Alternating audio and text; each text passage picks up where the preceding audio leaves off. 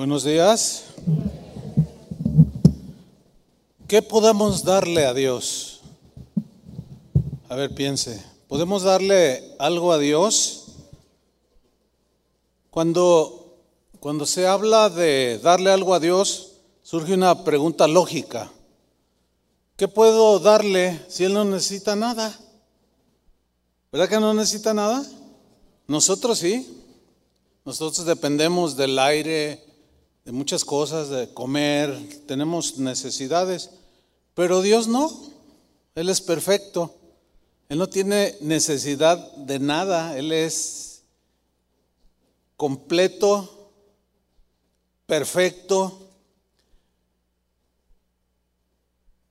Entonces surge la pregunta, ¿qué puedo darle a Dios si Él es dueño de todo? Bueno, eh, nos sentimos como, como por ejemplo, si, si fuera amigo de, de Elon Musk. ¿Sí sabe quién es Elon Musk? Es el dueño de Tesla, es el hombre más rico hasta ahorita del mundo. Y es tu amigo y es su cumpleaños. Y tú no sabes qué regalarle. ¿Qué le regalo? Dices. Si tiene todo, un auto, pues él, él los fabrica. ¿Qué le puedo regalar? Una inscripción en alguna red social, pues él es el dueño de Twitter, ya. ¿Qué le puedo regalar? Si tiene todo. Más bien la lógica nos hace pensar que es Dios el que debe darnos a nosotros las cosas, ¿no? No nosotros a Él. De hecho, Jesús enseñó a sus discípulos a pedirle al Padre lo que necesitemos. Porque nosotros sí dependemos de Él y necesitamos que Él nos dé, nos bendiga, decimos. Y Jesús enseñó que le pidiéramos al Padre, aún a pesar de que el Padre ya sabe lo que necesitamos antes que le pidamos. Sus discípulos se le acercaron una vez, en una ocasión, y le dijeron, Señor, enséñanos a orar. Y en Mateo 6, versículo 7, Jesús los enseñó a orar. Dice, mire, miren, orando, dice Mateo 6, 7, y orando no uséis vanas repeticiones. No, como los gentiles o los que no conocen a Dios, que piensan que por su palabrería serán oídos. No os hagáis pues semejantes a ellos. Fíjate lo que viene a continuación. Porque vuestro Padre sabe de qué cosas tenéis necesidad antes que vosotros le pidáis. Vosotros pues, en el versículo 9, vosotros pues oraréis así, Padre nuestro que estás en los cielos, santificado sea tu nombre. Y luego en el versículo 11 dice, el pan nuestro de cada día, dánoslo hoy, porque nosotros sí nos da hambre, necesitamos comer, Dios no. Entonces lo lógico es pensar que más bien e, es Él el que nos debe de dar. Y sí, sí, Jesús mismo lo, lo enseñó. Pues sí, Dios es dueño de todo. ¿Cuántos dicen amén? Dios es inmensamente rico. Tienes un Padre sumamente rico. Él es quien nos da a nosotros las cosas que necesitamos. Fíjate, aquí hay un principio muy importante. Si tenemos un Padre inmensamente rico que es dueño de todo, escúchame bien, no necesitamos pedirle nada a nadie. Pidámosle a Dios. Él es el dueño de todo. No hace mucho estaba yo hablando con un pastor. ¿Cómo estás? Le dije y me contesta, ay, pues estoy un poco preocupado. ¿De qué? Dice, es que nos cambiamos de local y la renta subió al doble y no sé qué vamos a hacer. Y yo lo escuchaba, ¿no? ¿Cómo ve, pastor? Me dice. Y le dije, no, pues es que está fácil. ¿Cómo fácil? Pues al doble. ¿Qué tanto es el doble? Y se desconcertó, ¿no? Le digo, bueno, ¿tú vas a pagar? Dice, no, pues no. Entonces, ¿quién va a pagar? Pues Dios. Pues sí, entonces ¿a quién le pides? Pues a Dios, oye, de veras, ¿verdad? Pues si es su obra, pues Él va a suplir, Él va a suplir. Y yo le, le comentaba eh, un testimonio de cómo en una ocasión cuando eh, eh, empezó Casa de Oración, estábamos en un local por esta calle de, de Cóndor, no, era, era, era la calle de Roble, porque anduvimos así como judíos alrededor de la del Fresno. y pagábamos en esa bodega, no, ya, ya, ya, ya, rectifico, si es por la de Cóndor, pagábamos seis mil pesos mensuales en ese tiempo. Estoy hablando de 1984, por ahí, 85. La mayoría de ustedes no habían nacido, ¿verdad? Y empezamos a buscar algo más grande y el Señor me llevó ahí por la de Enrique Díaz de León, la avenida que está después de la de Colón, y allí vi una bodega eh, grande, cabían como entre 800 a 1000 personas, y yo pedí informes y la vi y le dije, Señor, y me dice, es este lugar. Entonces le comuniqué a los pastores y vinieron a verla. Y cuando preguntamos la renta, eran 30 mil pesos mensuales en ese tiempo. O sea que se duplicó, ¿cuánto? Como un 500%, más o menos, 400 a 500%.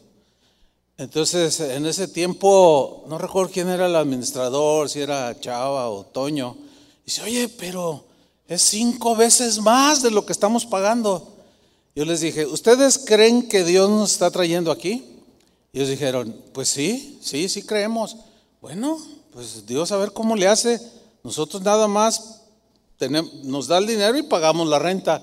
Y así me miraban así como eran sus primeras lecciones de fe. Yo ya estaba más caladito en ese tiempo, ¿no? Entonces nos cambiamos y llega la primera semana la segunda semana y había que pagar 30 mil pesos, pues no había. Y un domingo termina la reunión y se me acerca un hombre joven. Me dice, hola pastor, ¿cómo está? Yo me llamo y me da su nombre, ¿no? Dice, yo, yo vivo en la Ciudad de México, dice, mi papá y yo tenemos unos negocios, soy cristiano y, me tocó estar este domingo atendiendo unos negocios aquí en Guadalajara, entonces dije, ay, quiero ir a, alabar a Dios a una congregación y empecé a preguntar y me dieron esta dirección. Ah, pues bienvenido. Y luego me dice, oiga, una pregunta, pastor. ¿Aquí es de ustedes o rentan? Le digo, no, rentamos, acabamos de entrar. Ah, es que Dios me habló, dice. ¿Cuánto paga de renta?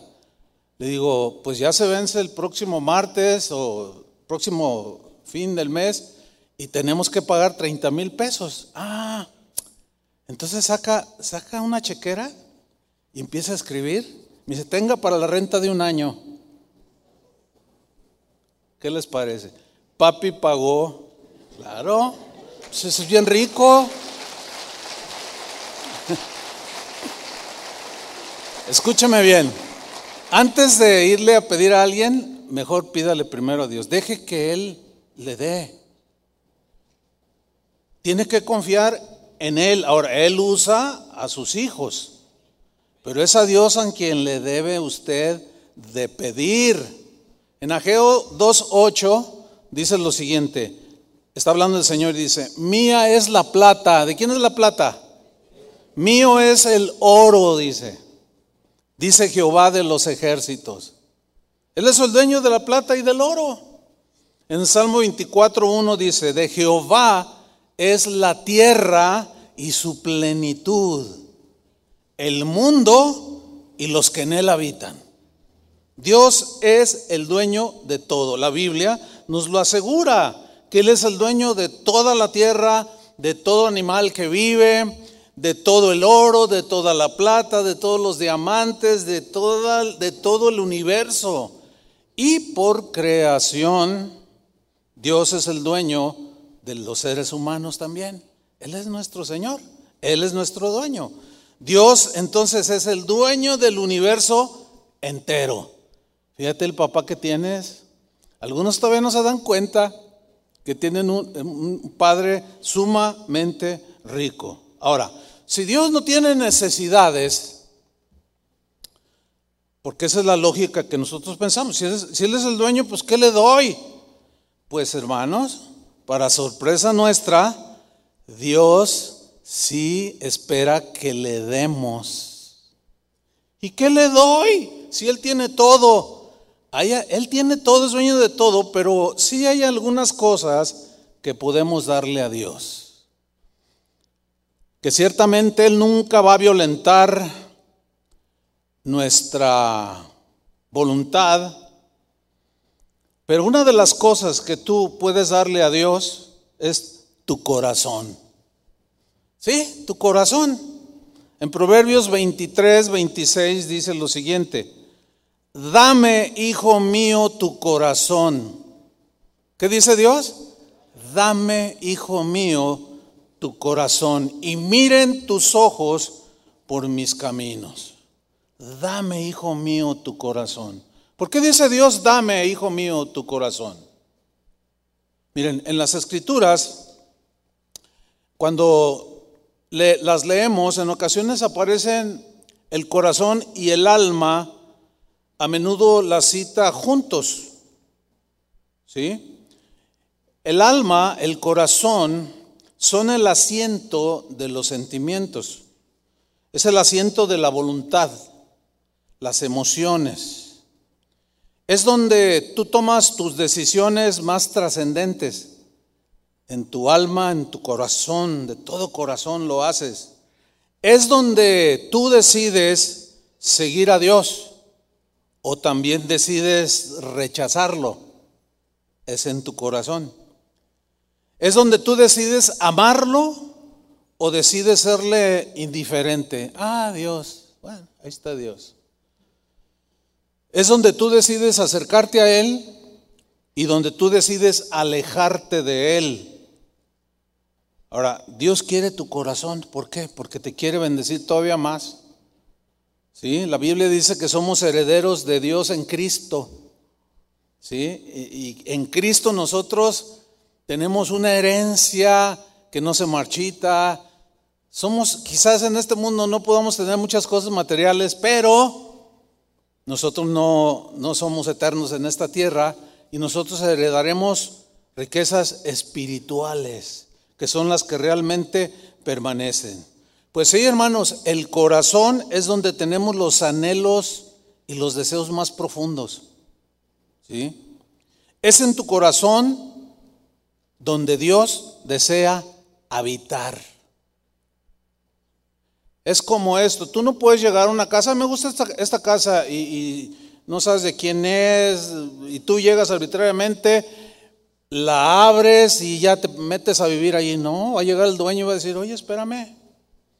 ¿Sí? Espérame, ¿qué haces aquí? No, pues me gustó. No, Dios tampoco es un arbitrario para llegar y, y meterse dentro de ti aunque tú no quieras, ¿no? Por eso Él dice, hijo mío, dame tu corazón. ¿Podemos entonces darle cosas a Dios? Pues ahí está una. Jesús dijo, bienaventurados los limpios de corazón. ¿Cómo le hacen? No, no me sale. Bienaventurados, ¿quiénes? Los limpios de corazón, aquellos que a los cuales el Señor les ha limpiado el corazón. Porque Jesús dijo también que del corazón salen los malos pensamientos. Salen los adulterios, salen los robos, salen las maldiciones, salen los homicidios, se planean en lo profundo del corazón. Y bienaventurado aquel cuyo corazón está, es limpiado por la sangre de Cristo. De entrada, nosotros sí tenemos la necesidad de que nuestro corazón sea limpiado. ¿Sí? Porque de la abundancia del corazón habla la boca. Y si Cristo está en nuestro corazón, ¿qué va a salir de nuestra boca? Van a salir bendiciones, van a salir parabienes, van a salir cosas buenas, lenguaje agradable a Dios. En Deuteronomio 6, versículo 5, el Señor le dijo a Israel lo siguiente, y amarás a Jehová tu Dios como de todo tu corazón. O sea, es un mandamiento. Si me amas, ámame, pero de todo tu corazón. No quiero que lo dividas. Este es el, el primero y más grande mandamiento. Dios es primero por sobre todo y sobre todos. Pero eso debe de ser en tu corazón. Si Dios no es primero en tu corazón, va a ser el segundo y Él no es ningún segundón. Pues Él es el dueño de todo. Entonces, como dueño de todo y, un, un buen padre amoroso, perdonador, paciente, misericordioso, Él merece el primer lugar en nuestro corazón. Pero tú eres el que tiene que darle el corazón. Si no se lo das, Él va a ser segundón. Jesús dijo en una ocasión, no pueden servir a dos señores, no pueden estar rindiéndose ante la, riqueza, siempre pensando en su Dios las riquezas y, a Dios. No pueden servir a dos señores, a Dios y a las riquezas, no, porque van a amar a uno y como consecuencia a, ese que ames va a estar en primer lugar y el otro ya es segundo. Si amas las riquezas y las cosas de este mundo, los placeres de este mundo, pues ese va a ser tu Dios. Y Dios va a ser segundo. Por eso dice, no, yo quiero que me des tu corazón. Y quiero ser el primer lugar en tu corazón. A los cristianos en Éfeso, Jesús les reprochó. Les dijo, tengo algo contra ustedes, que han perdido, ¿qué? Su primer amor. O sea, Cristo ya no era primer lugar en el corazón de ellos. Se habían mundanalizado, se habían secularizado.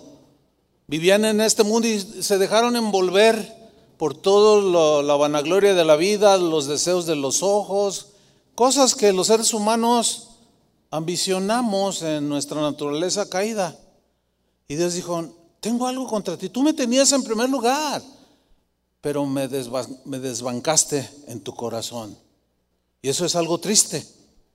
Dios quiere tener el primer lugar en tu corazón, pero tienes que entregarle tu corazón.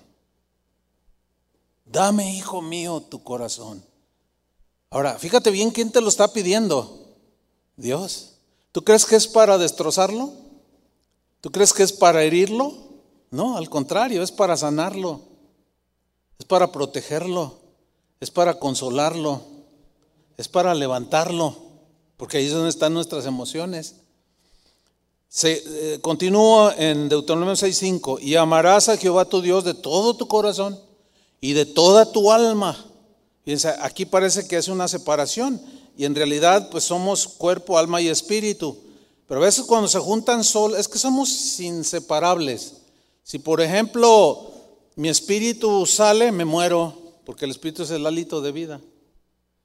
Si, si mi alma, ah, mi conciencia está cauterizada, ya no siente nada, pues algo está fallando en mi alma. Amarás al Señor tu Dios con todo tu corazón, de toda tu alma y con todas tus fuerzas. Fíjense, aquí está cuerpo, fuerzas, alma y espíritu, corazón. Y luego dice el versículo 6, y estas palabras que yo te mando hoy, hoy estarán, ¿dónde? Sobre tu corazón. En otros textos de la Biblia dice, escribe mis palabras en tu corazón. Eso es un lenguaje, pues, ciertamente poético, pero pues, para resaltar, ¿no? Escribe, escríbelas en la tabla de tu corazón. Por eso dice, hijo mío, dame tu corazón. A Samuel, Samuel era un profeta de Dios contemporáneo del rey Saúl del, joven pastor de ovejas y eh, músico David, jovencito. Y Saúl asciende al trono de Israel, pero Saúl no tenía todo su corazón en el Señor. Y Dios decidió removerlo, porque alguien que no tiene, que no le da su corazón a Él, ¿cómo lo va a usar? O sea, ¿cómo va a ser para la gloria de su alabanza? Pues no. Lo único que hacía Saúl era avergonzarlo. Avergonzaba el nombre del Señor porque le desobedecía y hacía lo que le daba la gana, porque no, él no le había entregado su corazón. Entonces le dice a Samuel, dice, mira, vas a ir a la, a la casa de Isaí porque me vas a ungir a uno de sus hijos. Yo te diré cuáles. Y miren lo que sucede en 1 de Samuel 16, 7. O sea, llega Samuel a la casa de Isaí y le dice, oye Isaí, pues Dios me mandó. Y pues al entrar Samuel a la casa de Isaí, pues Isaí sabía quién era Samuel. Y entonces pues queda impactado, ¿no? Por lo, por lo que representaba Samuel, pues era el profeta de Dios en ese tiempo. Entonces era un personaje de mucha importancia en el pueblo de Israel. Entonces cuando Samuel llega a la casa de Isaí y lo, lo mira, ah, ah, dice, mira, vengo a tu casa porque Dios me dijo que, que me va a decir quién de tus hijos será el próximo rey de Israel. Tráeme a tus hijos. Y le empieza a traer uno, y luego le empieza a traer otro, y Dios dice, no, ese no, no, ese tampoco. No, ese no. Bueno, pues Samuel, Samuel no, al no ser Dios no sabía, él decía, pues tenía, tenía siete hijos y ocho con David. Entonces trajo a uno, trajo a otro, pero fíjate lo que dice en 1 Samuel 16, 7.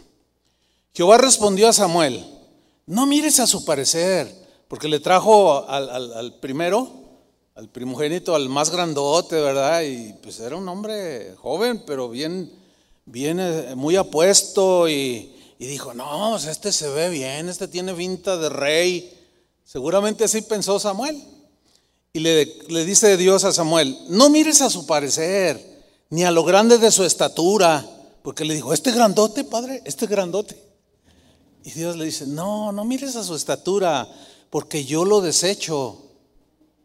Dice, porque Jehová, escuchen bien, lean con atención, porque el Señor no mira lo que mira el hombre. ¿Qué es lo que vemos nosotros? Nada más lo de fuera. La apariencia, el primer impacto que nos da una persona, pero no conocemos su corazón. Por eso no debemos de ser precipitados en juzgar cuando vemos a alguien. Ay, a mí me parece que este es bien sangrón. no juzgues, si no lo conoce, ¿cómo? A ti te parece. Y luego resulta que que fue la persona más amable que usted ha conocido. Ay, ay, perdóname, Señor. No, sí, sí, te perdona, pero mejor hay que cerrar la boca. Porque nosotros nos dejamos ir con la finta. ¿Sí? Con lo de afuera. Dice, Dios no mira lo que mira el hombre. Pues el hombre mira lo que está delante de sus ojos. Pero Jehová mira el corazón. Gloria a Dios. Pero Dios mira el corazón. Por eso dice, dame tu corazón.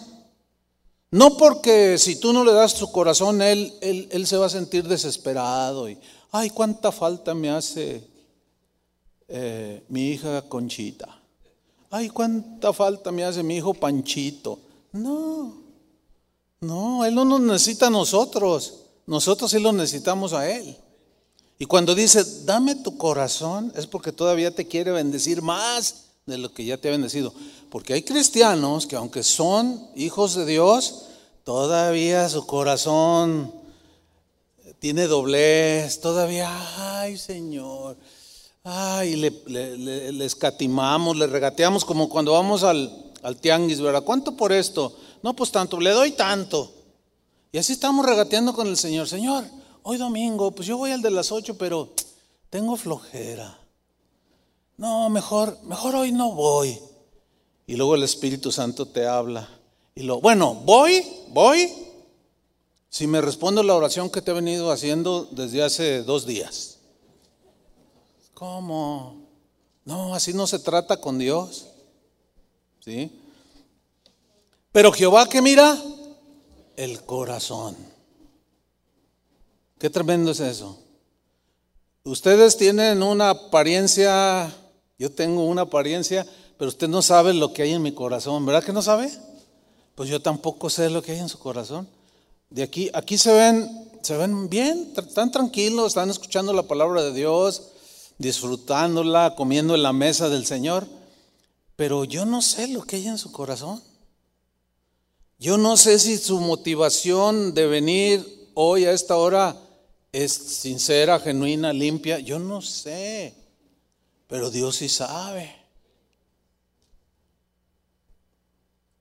Eso tenemos que tenerlo muy presente. Por eso el Señor dice, dame tu corazón, porque lo quiero hacer de carne, porque lo quiero hacer sensible, lo quiero hacer bueno. ¿Se acuerdan que Jesús dijo, porque del buen tesoro del corazón el hombre saca cosas buenas? Del buen tesoro. Pero del mal tesoro de su corazón, o sea que también anidamos malas cosas. Dale tu corazón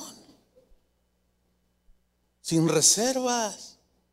Lo va a limpiar, lo va a restaurar, lo va a transformar, te va a hacer una nueva persona, te va a dar nuevos pensamientos. Dale tu corazón. ¿Por qué escatimarle a Dios? ¿Por qué decirle como aquel que se acercó a Jesús, usted seguirá donde quiera que vaya, Señor? Ah, ¿de veras? Sí. Bueno, fíjate, las aves tienen nidos donde anidar y ahí se duermen. Las zorras tienen cuevas. Yo a veces no tengo ni dónde dormir. Ah, ah, bueno, con permiso. Si de eso se trata, pues entonces no, no te sigo. No, hermanos. Es como cuando uno llega al altar para contraer matrimonio, el, ministro le dice al novio, prometes delante de Dios, en las buenas y en las malas, cuidar y amar a tu esposa. Y el esposo, hasta ahorita yo he oído a todos que dicen que sí, pero luego al año ya se andan rajando. Y andan, no, pues es que nada, no, hermano, ¿qué pasó?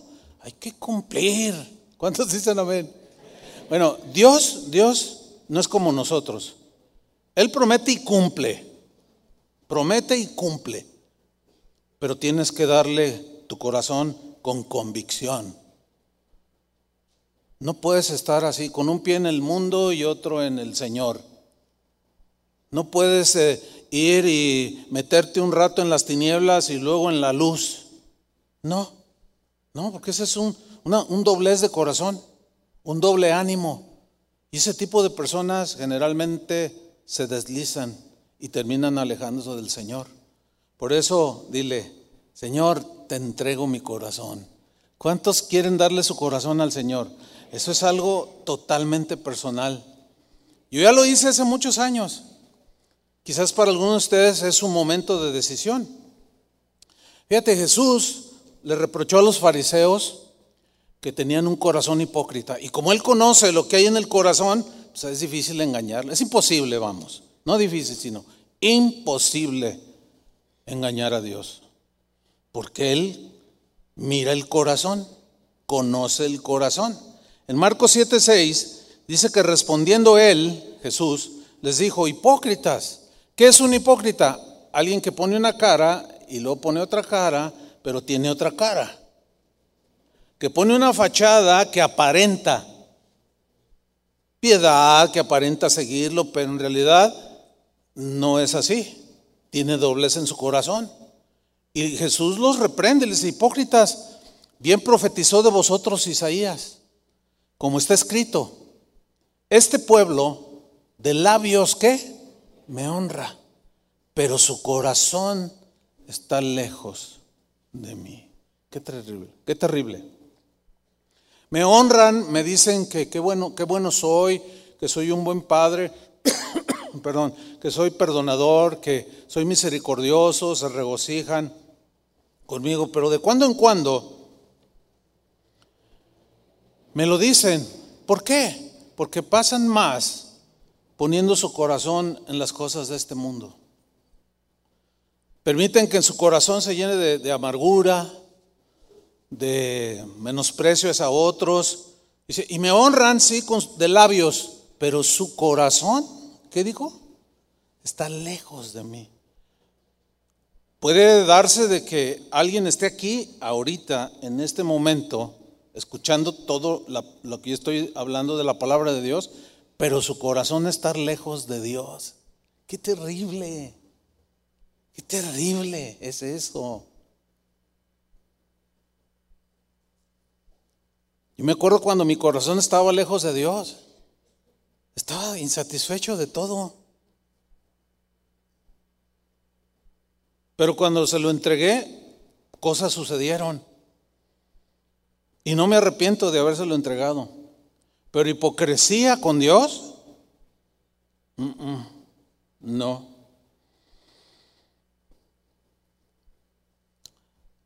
Entonces, ¿qué, ¿qué le podemos dar a Dios? El corazón. ¿Sí? Fíjate, en Colosenses 3:23, fíjense qué versículo, ¿eh? Pablo lo escribió. Y dice así, todo lo que hagáis, hacedlo como de corazón. Ahora, todo aquí es todo, ¿eh? Todo. Cualquier actividad que un cristiano hace, Pablo dijo a los romanos, lo hacemos para la gloria de Dios. Por ejemplo, tú eres un empleado, tú trabajas, tu, tu quehacer o el hacer cotidiano en ciertas horas del día durante la semana es trabajar, pero hazlo de corazón, como, como como si fuese para el Señor, que en realidad así debe de ser. O sea, Señor, yo voy a ser honesto en mi trabajo, no voy a engañar al cliente, no le voy a vender casitas de humo, voy a hablar con la verdad. Eh, que todo, todo lo que yo haga este día, Señor, sea para tu gloria. Va eso hasta cualquier actividad que hacemos. En los asuntos de, por ejemplo, aquí de la congregación, por ejemplo, los cantores. Todos los que ministran los, los tiempos de alabanza, que dirigen al pueblo de Dios, tienen que hacerlo de corazón, porque si lo hacen a fuerza, eh, hay un proverbio que dice, a fuerza ni los zapatos entran. ¿Lo han leído ese proverbio? Pues un proverbio es un refrán, nomás que este es mexicano, pues. A fuerza ni los zapatos entran. Pues, ¿Te imaginas tener a alguien aquí a fuerza? Qué terrible ha de ser que alguien está aquí. Cantar el Señor un cántico. Oye, sonríe. Ay, es que. No, ¿qué onda con eso? Qué terrible. Ha de ser una actitud así. No, tiene que hacerlo de corazón, como para el Señor. Todo lo que hagamos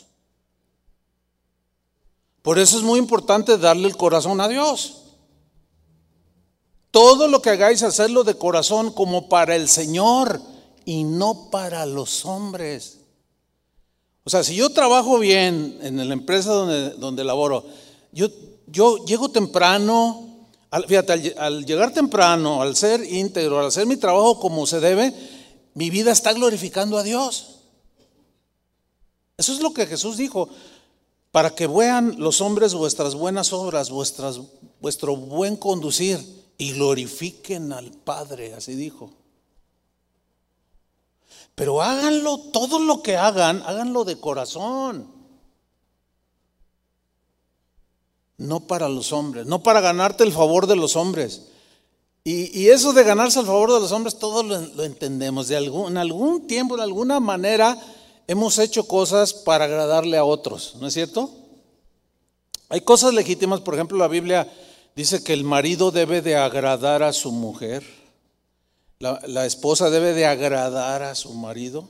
Hay cosas que son legítimas en sí mismas, pero hay otras que ese agradarle tiene intenciones del corazón que no son limpias. O sea, te quieres ganar el favor de la persona, con el propósito de tener su favor y que te suba de puesto, qué sé yo, tantas cosas que podemos hacer para los hombres. Pero hermanos, ¿qué mira Dios?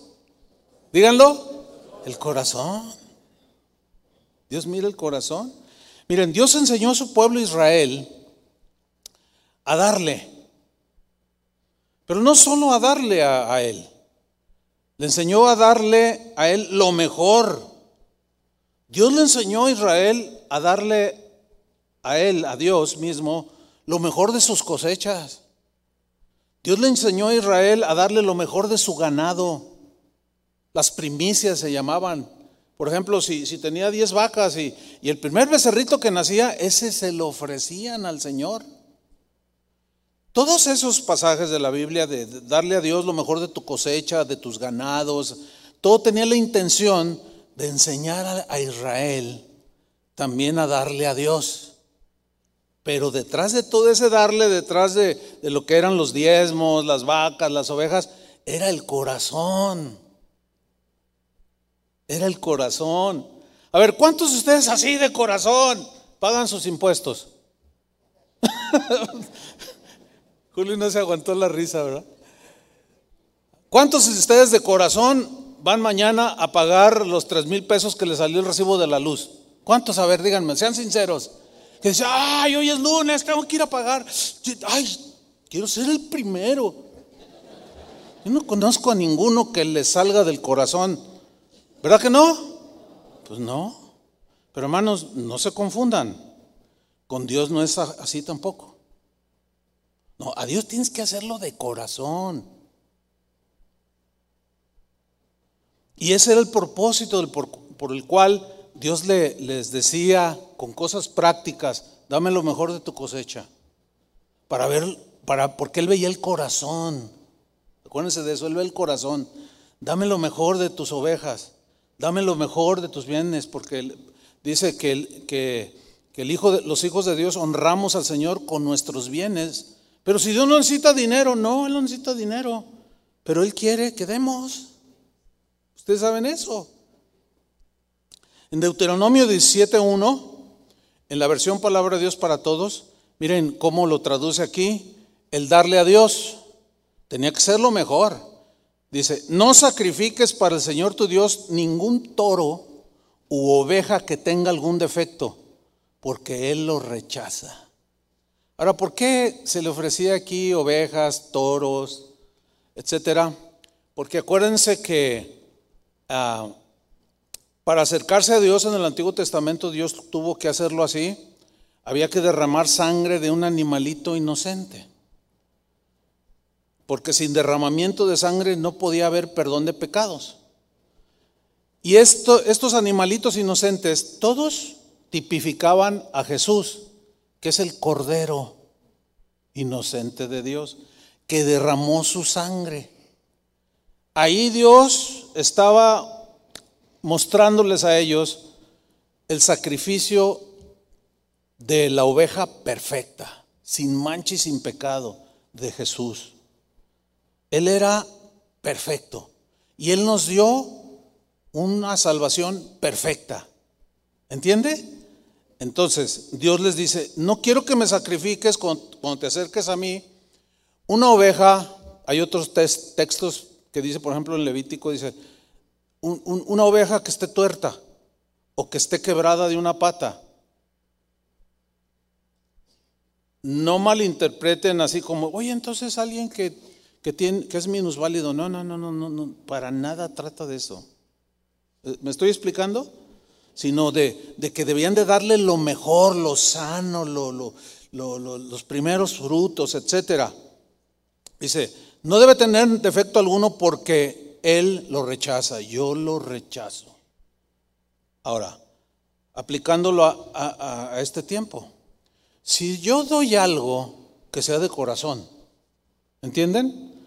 Como para el Señor, que en realidad Jesús dijo, todo lo que hacéis por estos pequeñitos, a mí me lo hacéis. ¿Se acuerdan cuando Él enseñó? Porque eh, eh, tuve hambre y me disteis de comer, tuve sed y me disteis de beber. y, algunos me dirán, pero ¿cómo si, si a ti no era? Fue, ah, todo lo que hicisteis con ellos, me lo hicisteis a mí. Entonces cuando tú, cuando tú de corazón te quitas un pedazo de pan y se lo das al que tiene hambre, en realidad no se lo estás haciendo en sentido absoluto al necesitado, sino a Dios. Por eso la importancia de, darle el corazón a Dios. Nadie debía presentarse ante Dios con las manos vacías. Todo, todos estos principios eh, nos hablan, lo que mencioné hace un rato, de, la importancia de que sea de corazón. Porque en el Nuevo Testamento Pablo escribió en su primera carta a los Corintios que, quedemos como de corazón. ¿Cómo vamos a dar? De corazón, voluntariamente. Nada es a fuerza, mucho menos con manipulación. Es de, eh, porque el que siembra escasamente, escasamente segará, según lo que, esa es una ley. Según lo que sembramos, eso cosechamos. Cada uno dé como propuso, ¿en dónde? Su corazón. No por tristeza, dice, ni porque tengo que hacerlo, porque Dios ama a quién? Al dador alegre, pero Él mira el corazón. Todos debían de darle a Dios cuando venían ante su presencia. En Deuteronomio 16, 16, en la versión Palabra de Dios para Todos, dice, tres veces al año todos los hombres deberán presentarse ante el Señor tu Dios, en el lugar que Él elegirá, en la fiesta de los panes sin levadura, en las fiestas de las semanas y en las fiestas de los tabernáculos. Todas estas fiestas que Dios le ordenó a Israel que celebrara, todas tipificaban a Cristo, apuntaban hacia Cristo. Y tenían que gozarse, tenían que alegrarse de corazón. Y mira lo que dice la, última frase. Ningún hombre, incluye aquí este, la mujer, obviamente, ningún hombre puede presentarse ante el Señor sin ofrenda. Wow. ¿Por qué? Porque Dios miraba el corazón, Él ve lo que tenemos. ¿Sí o no? ¿Se acuerdan cuando una vez Jesús estaba, dice el Evangelio, estaba en el templo y fue y se paró junto al arca de las ofrendas? Y dice ahí el Evangelio que miraba lo que todos echaban a las ofrendas. ¿Se acuerda de ese pasaje? O sea, que Jesús sí mira, sí mira lo que damos y cómo lo damos. Eh, yo he escuchado gente que dice, no, el Señor no mira la cantidad. No, fíjense que sí, pero también ve el corazón. Porque si yo tengo un millón de pesos en el banco y doy 20 pesos de ofrenda, nada que ver. Eh, ¿Me explico? Entonces sí ve, porque no es proporcional. Ahí se ve que, que batallo muchísimo para darle al Señor. ¿Sí o no? Entonces estaba Jesús allí y dice que venían la gente y depositaba, echaba dinero. En aquel tiempo pues, no había billetes, había monedas de oro, de plata, había unas muy valiosas, otras no tanto. Eh, es como, como aquí con nosotros. ¿Cuál es la, de menos valor aquí en México? ¿La de 20 centavos? No, hay una de 10, ¿verdad? ¿Cuántos quieren una moneda de 10? Yo se la regalo. Nadie, no, nadie. Pero que, ¿cuántos quieren 100 millones de moneditas de 10 pesos, de 10 centavos? Ay, sí, ¿verdad? Porque, fíjate, mucho de lo poco es bien mucho, como dirían Jalisco. Entonces, está Jesús ahí, parado, y, y miraba, se acercaba a la gente y daba. Y él miraba. Y de repente llega una viuda que era muy pobre. Y llegó y se para en, en el arca las ofrendas y mete su mano y saca dos moneditas, dos blancas, dice la Biblia. La blanca era la moneda de menos valor. Y las echó en el cobre de las ofrendas. Y en ese momento, como Dios, Jesús mira el corazón, en ese momento alzó la voz y dijo, ¡Ey! Escúchenme todos.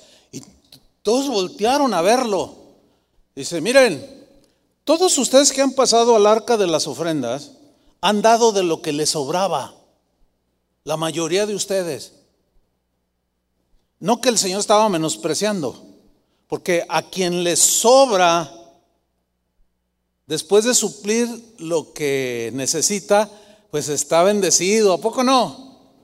Entonces, el que está bendecido, pues bendice también a Dios, porque lo que Dios ve es el corazón, porque algunos cristianos son, son bien listos.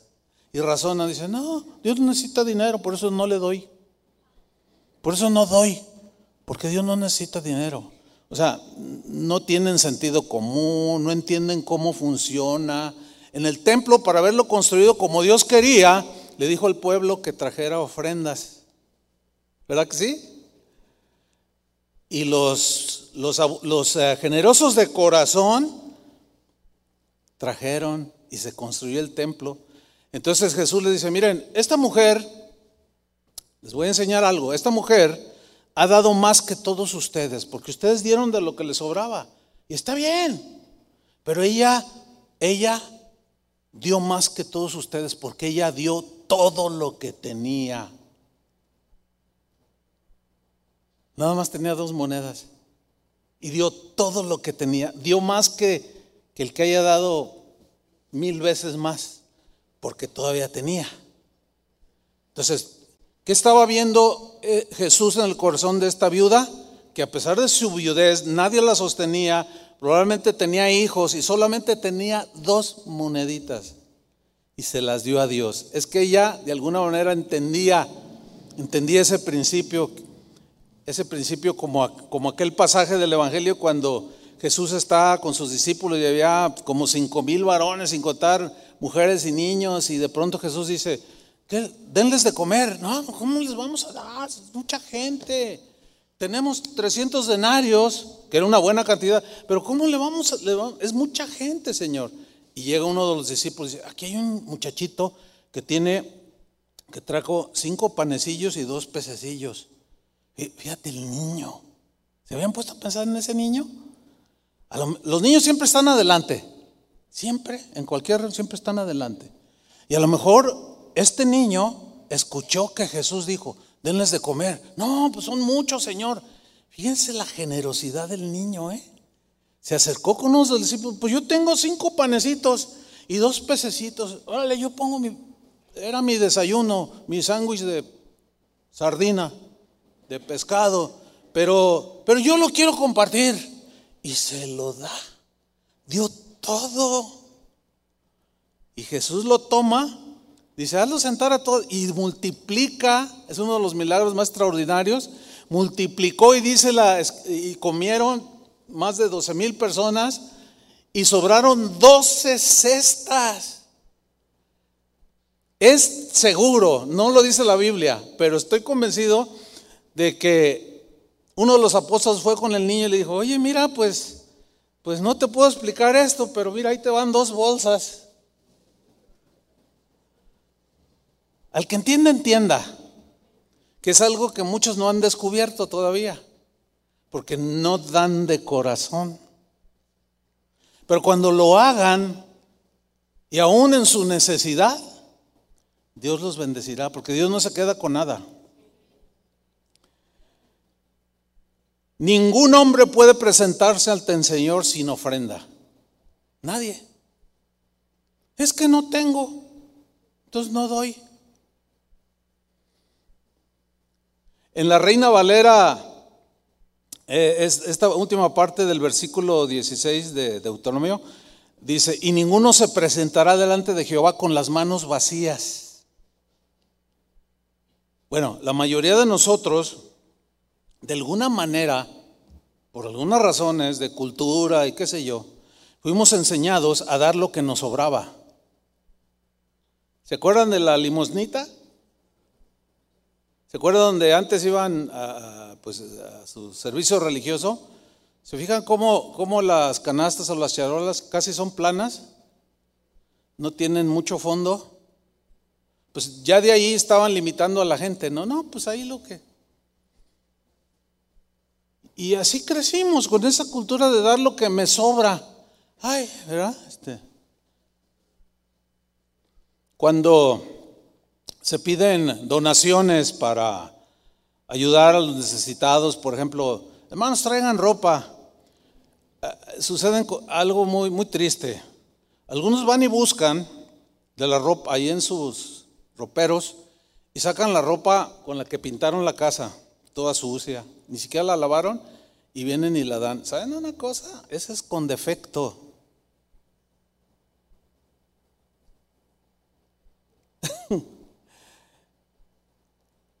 Nosotros eh, pedimos eh, pues, que participen con las despensas, pero de cuando en cuando, que por cierto ya hace un buen tiempo, no hemos pedido donaciones de ropa. Pero la última vez que lo hicimos, ya hace años, no recuerdo, pero lo que sí recuerdo es, yo les dije, hermanos, Pero no den así, no, aún de lo que te pones cotidianamente. Es más, si tienes 5, 10 pantalones, ofrenda el mejor que tengas. Porque en anteriores ocasiones, los que estaban seleccionando la ropa decían, mire pastor, ay, no, daba pena. ¿Cómo? ¿A poco echaron eso ahí? ¿Usted cree? Bien triste. Dije, bueno, no, no. Lo que pasa es que hay que enseñarlos a dar. Y a Dios se le da lo mejor. Y después de esa ofrenda me acuerdo, ay, pastor, mire, ah, mire, hasta pasó un detalle. Yo sé de quién es esta chamarra. Dijo uno. ¿Por qué? Porque era de lo que aprendieron. Pero muchos de ustedes todavía están con la limosnita. O sea, de lo que les sobra y todavía defectuoso. No, hermanos, a Dios hay que dar.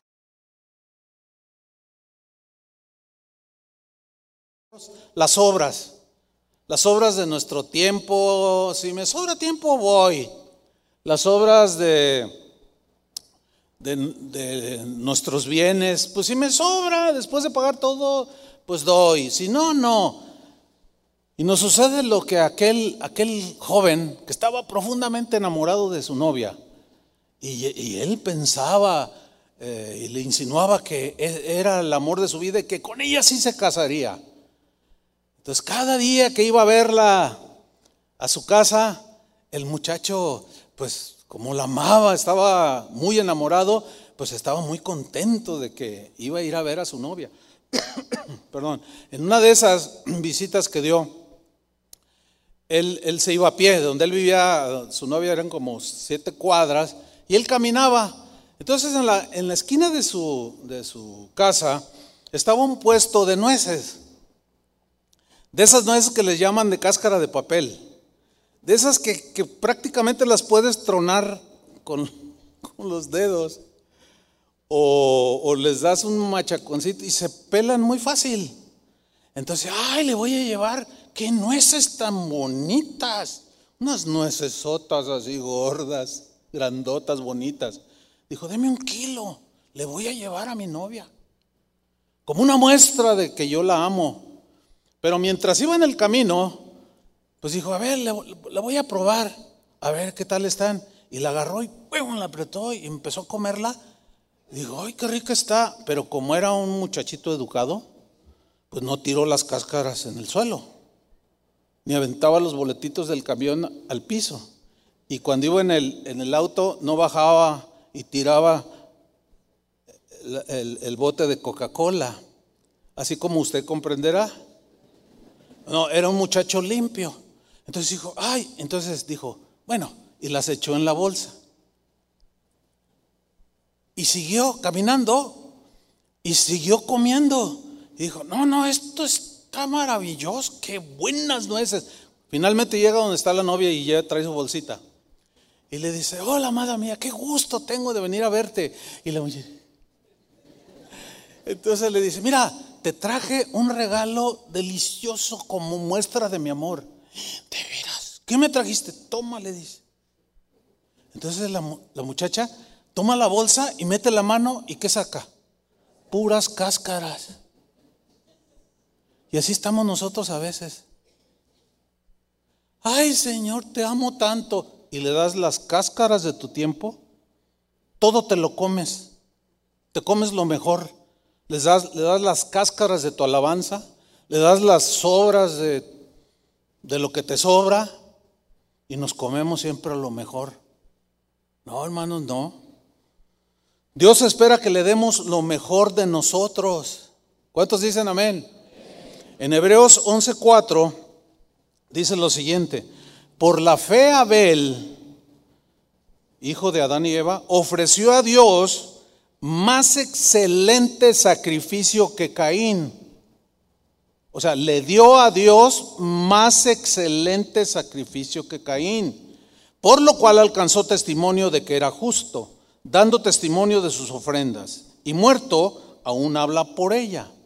En el lenguaje, en la versión lenguaje actual, Hebreos 11:4 dice que su sacrificio, el ganado que le trajo, fue mejor, su sacrificio, su ofrenda, dice en esta versión, fue mejor que el de su hermano Caín. A ver, vamos a ver esta historia en Génesis 4.2, porque aquí está el Nuevo Testamento, pero lo toma de Génesis 4.2. Dice, y Abel fue pastor de ovejas, y Caín fue labrador de la tierra. Dos actividades muy distintas. Aconteció andando el tiempo que Caín trajo, dio del fruto de la tierra una ofrenda a Jehová. O sea, de lo que él sembraba y cosechaba, fue y le trajo una ofrenda a Dios. Ahora lea con atención, versículo 4. Y Abel trajo también de los primogénitos de sus ovejas, fíjate, de lo más gordo de ellas, o sea, lo mejor. Y miró Jehová con agrado a Abel y a su ofrenda pero no miró con agrado a Caín y a la ofrenda suya. Ah, déjame explicarle brevemente. Mire, primero voy a explicar la ofrenda de Abel.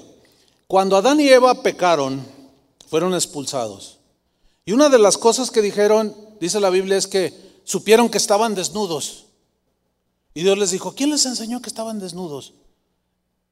Y ellos se habían cubierto con hojas de higuera su, vergüenza, así dice la Biblia, ¿no? Sus partes se las cubrieron. Entonces Él les dice, Dios los viste de pieles y les quitó las, hojas de higuera. Ahora, para fin de haberlos vestido con pieles de animales, tuvo Dios que hacer sacrificarlos. Eran inocentes. ¿Qué culpa tenían los animalitos sacrificados para haber muerto y cubrir a los culpables? Eso estaba hablando ya del sacrificio que vendría en los siglos posteriores de Jesús el Cordero de Dios, que sería sacrificado, aunque él era inocente. ¿Sí? Entonces, ellos entendieron que sin sacrificio de animales inocentes de víctimas inocentes no se podían acercar a Dios. Lo entendieron perfectamente. Y así fue desde, desde el Génesis hasta todo lo que era el Antiguo Testamento. Abraham, Noé, todos ofrecían animales. ¿Se acuerda? Bueno, cuando nace Caín y Abel, sin duda que a los dos les enseñaron cuando se acerquen a Dios tienen que sacrificar un animalito inocente, derramar su sangre, porque esa sangre cubrirá sus pecados. Entonces, cuando llega, ya eh, eh, ellos crecen y Caín era labrador, siembra y cosecha, dijo, quiero, quiero hacer algo al Señor. Y fue y le ofreció, quiso acercarse a Dios con el fruto de sus manos. ¿Está entendiendo? Con lo que, por obras pues, con lo que él hacía. Y Dios lo miró. Pero luego llega Abel, llega Abel y le ofrece la oveja más gorda, más bonita, más perfectamente blanca. Y se la ofrece a Dios. Y Dios mira con agrado la ofrenda de Abel. ¿Por qué? ¿Y por qué la de Caín no? ¿Por qué la de Abel? Porque le dio lo mejor. Y allí ya estaba Cristo tipificado. Por eso todo lo que hagamos debe ser, debe ser hecho en Cristo. ¿entiende? Debe ser para Cristo, para glorificar a Cristo. Por eso es que cuando le damos lo mejor, con todas nuestras fuerzas, hacemos las cosas para el Señor, Él acepta esas ofrendas. Pero para fin de hacerlo de esa manera, tienes que darle tu corazón. Esa es la explicación. La ofrenda que a Dios le agrada es aquella que está relacionada con la sangre de Cristo. Y nosotros estamos cubiertos ya con la sangre de Cristo. Tu vida está relacionada ahora con el sacrificio de Cristo en la cruz.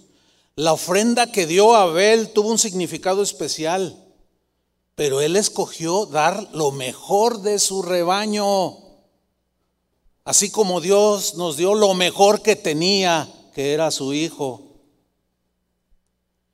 Por eso es que decimos que Dios merece lo mejor. Y la ofrenda de Caín, Dios no estaba viendo solo la acción, así como, bueno, ¿tú crees que así es como me agrada a mí?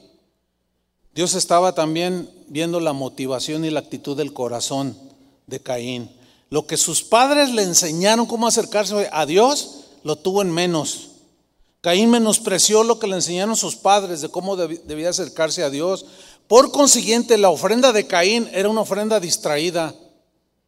Era una ofrenda indiferente. Pues sí doy, pero ah, era una ofrenda mezquina, fría. De un corazón frío, celoso, envidioso, que finalmente hizo que matara a su hermano Abel. ¿Ves la importancia del corazón? Así era Caín, era frío, indiferente hacia Dios. Bueno, se acordó y dijo, vamos a ir, eh, voy, a ir a la iglesia hoy. Eh, estoy metaforizando, ¿no? Pues, le voy a llevar, ah, ¿qué le llevo? Ah, pues esto, o sea, lo que me sobra, porque ah, si, alguien siembra, por ejemplo, eh, maíz, pues cosecha de Imagínense 10 hectáreas de, milpa, ¿no? Pues ¿cuántos elotes no salen? Eh, pues, ¿qué cuesta agarrar 50 elotes? Eh, órale, ¿no? Y Dios ve el corazón. El padre dio lo mejor que tenía. ¿Qué era lo mejor que tenía el padre? Su hijo, su único. Dice Juan 3:16, porque de tal manera amó Dios al mundo que ha dado, ha dado, ahí está, dio. Y de él aprendemos a dar lo mejor. Dios nos dio lo mejor que tenía, a su único Hijo, para que todo aquel que en él cree no se pierda, mas tenga vida eterna. Ahora, si Dios me dio lo mejor que tenía, que era su amado y único Hijo Jesús, ¿por qué no darle yo a Dios lo mejor? ¿Por qué no darle a Dios lo mejor? Si Él me dio lo mejor que tenía, que Él tenía, ¿por qué yo le escatimo? ¿Por qué me la pienso dos veces? El Padre nos quiere enseñar a darle lo mejor. Y el mejor ejemplo que nos dio fue dándonos lo mejor que Él tenía a su Hijo. Él no dijo, hey Ángel Gabriel, que era creación de Dios, tú ve y muere por ellos. No, porque había alguien mejor, no creado, de la misma naturaleza que Él, el Verbo encarnado, Cristo. Romanos 8:32 dice, el que no escatimó ni a su propio hijo, hay una versión que dice, el que no regateó a su hijo. Y nosotros somos unos regateros con Él. Penoso, penoso sino que lo entregó por nosotros y luego todavía nos da lo mejor. Luego, luego hace una pregunta retórica. Pablo y dice, ¿cómo no nos dará también con él todas las cosas? ¿Ven lo generoso del Padre? ¿Ven lo generoso del Padre? No solo nos dio lo mejor, sino nos da todas las cosas que necesitamos. Yo recuerdo mis primeras lecciones del Señor para enseñarme a darlo, a dar. La primera lección que yo tuve fue casi recién convertido. Llegué a una reunión en la iglesia donde yo crecí y cuando llegó el momento de la ofrenda, yo no tenía para dar una ofrenda. Solamente traía, en ese tiempo todavía no me casaba con, todavía no me casaba con Vicky.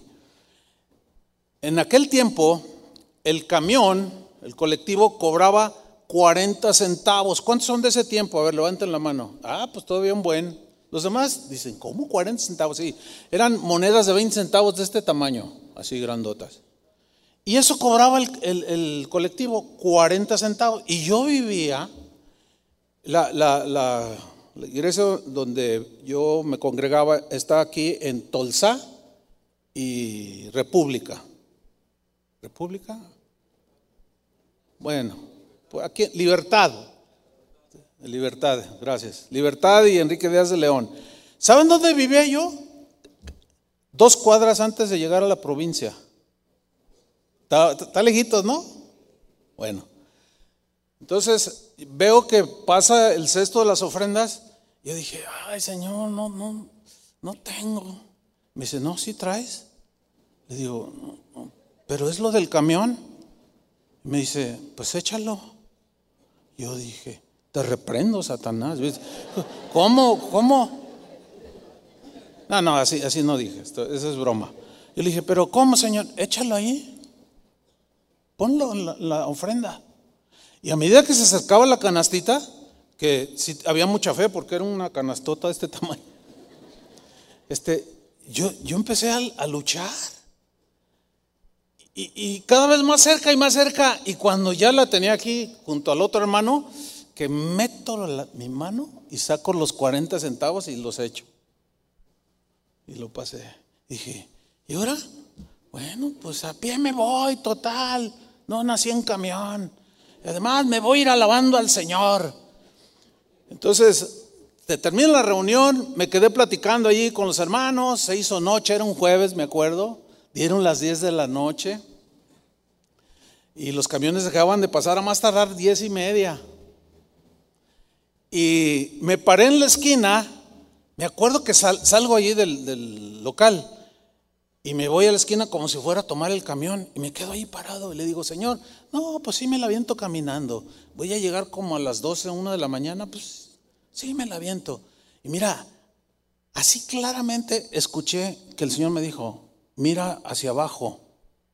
Y yo miré hacia abajo y estaba una moneda de 20 centavos. Y la agarré, ya no había nadie. Y yo la, recogí y dije, ay Señor, pero todavía no alcanzo a subirme. Y me dice, fíjate bien clarito, camina, camina, camina. Yo dije, no, pues ya me voy. Y pues con un 20, pues está bien. A la mitad de la cuadra, voy caminando y el Señor, así claramente, son impulsos que uno siente, me dice, mira hacia abajo. ¿Y qué creen? Otra moneda de 20 centavos. Y yo la recogí. Y dije, Señor, dice, sí, lo que te quiero enseñar es a darme de corazón. Llegué a la esquina y me paré y veo unas lucecitas rojas. Era el camión, el último. Y me subo y le pago. Son los 40 centavos más celestiales que yo había tenido en mi mano. A ver, a ver, a ver, explíqueme. Pues ese es Dios enseñándome a confiar en Él. Cuando una vez me dijo, cuando yo te pida algo, da lo mejor, porque yo te voy a dar lo mejor. No solo te di lo mejor, te voy a dar lo mejor. Lo he comprobado tantas veces. Ahora, cuando yo doy, no lo hago así como para que Dios me dé, no, porque Dios ve mi corazón, sino porque sale de corazón. Y apenas lo hago, ya el Señor me da lo mejor de lo mejor que yo di, que yo sembré, porque Dios no se queda con nada. Y cuando alguien está en necesidad de la Biblia dice, el que le da al pobre, ¿qué dice? A Dios le presta. Y Él se lo volverá a pagar y con intereses. Órale, ahí te va. Ese es el Señor, hermanos. A mí Dios me enseñó a darle lo mejor. Dios quiere que le des lo mejor de tu vida, lo mejor de tus años, lo mejor de tu tiempo, lo mejor de tus bienes, lo mejor de tu servicio, lo mejor de tu alabanza. Yo le di a Dios lo mejor de mi vida, lo mejor de mis años. Yo le di lo mejor de, mis años al Señor. Le di mi juventud a los 20 años. Le entregué mi corazón. Gasté todas mis fuerzas con todo mi corazón sirviendo al Señor. Y si volvieran a hacerlo, volvería a hacer. Yo tomé muy en serio el llamado de Jesús desde mi conversión. Yo entendí cuando leía o predicaban, el que pone sus manos en el arado y mira atrás no es digno de mí. Señor, ayúdame, pero yo quiero caminar contigo. Yo le entregué mi corazón, yo la agarré bien en serio. Fíjense, cuando éramos novios, mi esposa y yo, un día íbamos hacia la, recogida de su trabajo y de ahí nos fuimos a, a la reunión. Empezaba a las 7. Pero en el trayecto se ve, ya sabes, esas tormentas que caen aquí en Guadalajara. Entonces, ay, va a llover. Y la primera reacción es, no, pues vámonos a la casa, ¿no? Entonces nos miramos así y dije, no, pues no le hace, vámonos así. Sí, sí, vámonos. No, pues nos agarró la tormenta y llegamos empapados. Llegamos faltando 10 minutos para las 7. Y estaba abierta la puerta del, del, salón donde estábamos. Y cuando entramos, ¿saben cuántas personas había allí? No había una sola. No había nadie. Pero estaba abierto. Yo dije, oye, no, pero allá debe estar el pastor adentro, en su oficina. Y todos empapados así, temblando, nos sentamos. Y estábamos allí y en eso se asoma la esposa del pastor. Y nos hace, hola, Choy Vicky. Hola. Y luego al rato sale el pastor, poquito antes de las siete, y viene y se acerca con nosotros. Y dice, hola, ¿cómo están? Oh, pues bien, aquí, contentos, nos mojamos, pero gloria a Dios. Y el pastor, no sé, nos queda viendo así fijamente y dice, ¿saben qué? Les voy a decir algo. Estábamos allá en, en mi oficina y mi esposa me decía, no, no va a venir nadie, ve la tormenta, no va a venir nadie. Y yo le dije, estás equivocada. Ahí va a estar Chuy y Vicky. Ah, dice, ahí van a estar. Asómate. Y fue cuando se asomó y nos hizo. Y me dijo, me dijo el pastor, ¿sabes qué, Chuy y Vicky? Dios les va a depositar en sus manos muchas cosas por su fidelidad.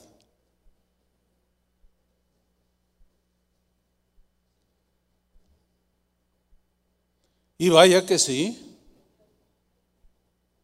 Mucha gente dice, ay, yo daría mi vida por, por servir al Señor. Ay, yo daría mi vida porque Dios me use. Como un violinista que estaba dando un concierto así bien espectacular. Era un hombre muy dotado. Y estaba una jovencita ahí en primera fila y estaba, ay, estaba casi desmayándose de, de, lo maravilloso de los sonidos que sacaba aquel hombre. Y cuando se termina, todos se ponen de pie y empiezan a aplaudir. Y la chica estaba embelesada. Y al final del concierto se sube a la plataforma y me permite darle un abrazo y abraza al violinista y el violinista se queda así y le dice a la chica, daría mi vida completamente por tocar como usted. Dice, ay niña, eso es precisamente lo que yo hice. Di mi vida para poder tocar así. Muchos quieren ser usados por Dios, pero no dan su corazón, no dan su vida. Denle su corazón al Señor, denle su vida. Bueno, en esa misma iglesia, hermanos, les voy a contar algo que nunca he contado públicamente, al menos que yo me acuerde. Creció esa iglesia, llegó a ser en su tiempo la más grande aquí en la ciudad. Y un día hicieron un llamado a ciento, éramos como 120 eh, personas de la congregación que los pastores habían escogido para prepararlos para el ministerio, para ser diáconos primero. Iba a ser un curso de dos años intensivo, todos los días clases de la Biblia, formación ministerial. Y aparte era el Instituto Bíblico que ya lo estábamos cursando. Hicieron ese llamado de 120 personas. El primer mes ahí estábamos los 120. Pero luego ya pasó el segundo mes y ya eran 90. Y luego pasó el, el cuarto mes y ya eran 80. Y así se fue recortando. Se terminó el curso de dos años ¿Saben cuántas personas terminaron? Tres. Tres. Estaba un hermano, Javier Castolo, que acaba de morir hace poco, pastor ahí en Ocotlán. Estaba Ramón Domínguez y yo. Quedamos tres. Esos tres nos eh, prepararon para ya ordenarnos como pastores. Vino la preparación, llegó el día de la ordenación y nos ordenaron a estos tres pastores. Ahí estaba tu mamá. Tres. De esos tres, solo quedamos dos, porque Javier ya murió. Hermanos, la Biblia dice que vuestro trabajo en el Señor no es en vano. Algunos luego piensan cosas muy en la carne y piensan cosas totalmente desubicadas. Por ejemplo, hay gente que me dice, usted se cree mucho. ¿Qué me creo? Porque a lo mejor tuvieron alguna, alguna impresión que yo les di, no lo sé. al contrario, al contrario. Yo, yo reconozco que todo es por gracia. Pero ¿saben una cosa? Dijo Pablo, es necesario que los administradores sean hallados como fieles, fieles. Mis amigos de ese tiempo del mundo me decían, estás desperdiciando tu vida. Así me decían.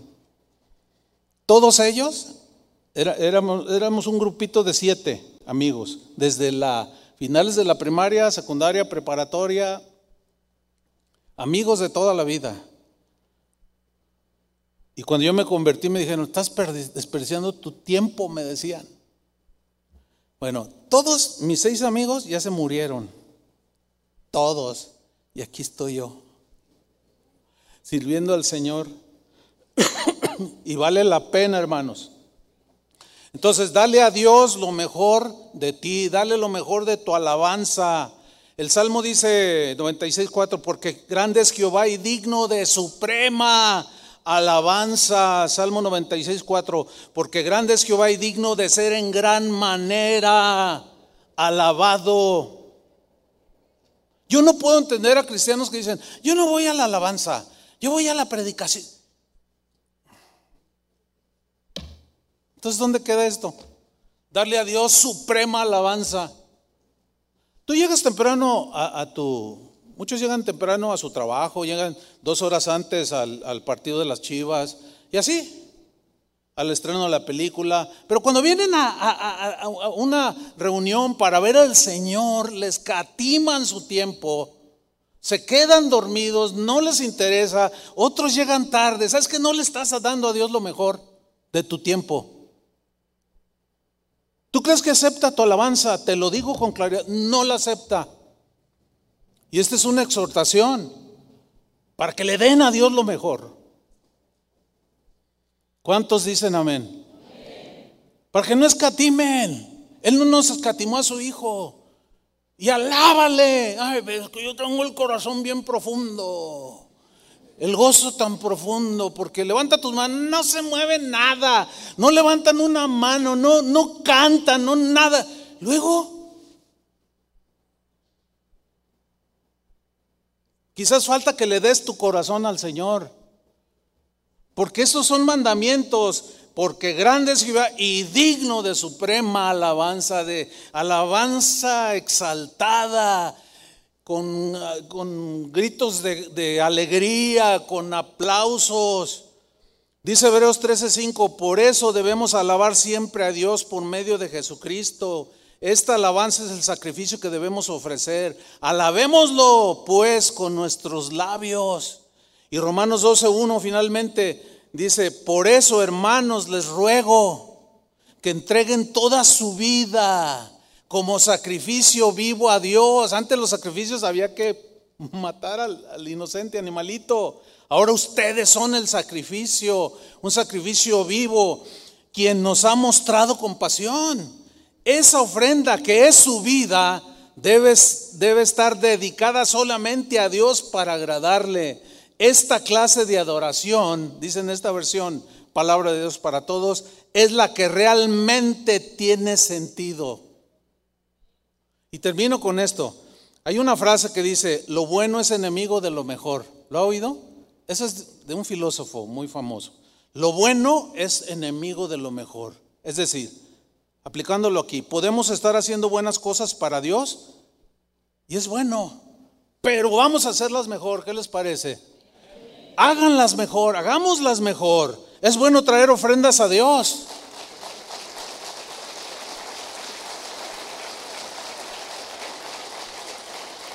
Fíjate, es bueno traer ofrendas a Dios, pero es mejor obedecer. En 1 Samuel 15, 22, pero Samuel le dijo, a Dios le agrada más que lo obedezcan, le dijo a Saúl, y no que le traigan ofrendas de animalitos. Es mejor obedecerlo que ofrecerle los mejores animales. O sea, es mejor que sacrificio, es mejor que obedecer. O sea, lo bueno es enemigo de lo mejor. Podemos quedarnos en lo bueno, pero vámonos hacia lo mejor, hermano. Es bueno recibir regalos, ¿sí o no? ¿A quién le gustan los regalos? Una vez alguien me dijo, ¿te gustan los regalos? Ay, ¿a quién no, hermano? Le dije. O sea, a todos nos gustan. Sí, a todos nos gustan los regalos, pero es mejor dar que recibir. Eso dijo eh, Pablo citando a Jesús en Hechos 20:35. Acordaos de las palabras del Señor Jesús, que él mismo dijo, más bienaventurado es dar que recibir. Es mejor dar que recibir. A veces damos testimonios de lo que nos dio Dios, de lo que nos dieron, pero bueno, Jesús dijo que lo que das, cállate.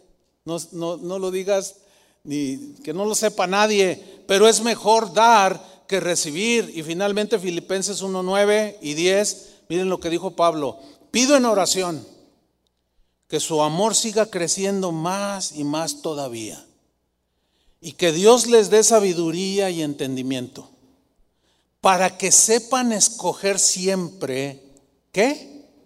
Lo mejor. O sea, podemos escoger lo bueno, pero siempre hay algo que es mejor.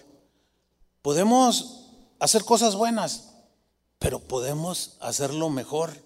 Así podrán vivir una vida limpia y avanzar sin tropiezos hasta el día en que Cristo vuelva. Hermanos, ese es el mensaje de hoy. Dale a Dios tu corazón. Lo mejor que tú tienes en tu vida no, es, no son tus cosas o tus bienes. Lo más valioso que tienes es tu corazón. Dáselo a Dios sin reserva. Y en base a eso de ahí va a fluir que le des a Dios lo mejor de tu tiempo, lo mejor de todo lo que tú tienes y seas. ¿Cuántos le quieren dar a Dios su corazón? Pónganse de pie. Ah, me gustó que todavía apenas iba a la mitad de la frase y levantaron la mano. Así es con convicción. No se van a arrepentir de darle su corazón al Señor. Al contrario, al contrario. Levanta tus manos a Dios. Dile, Señor, aquí está mi corazón.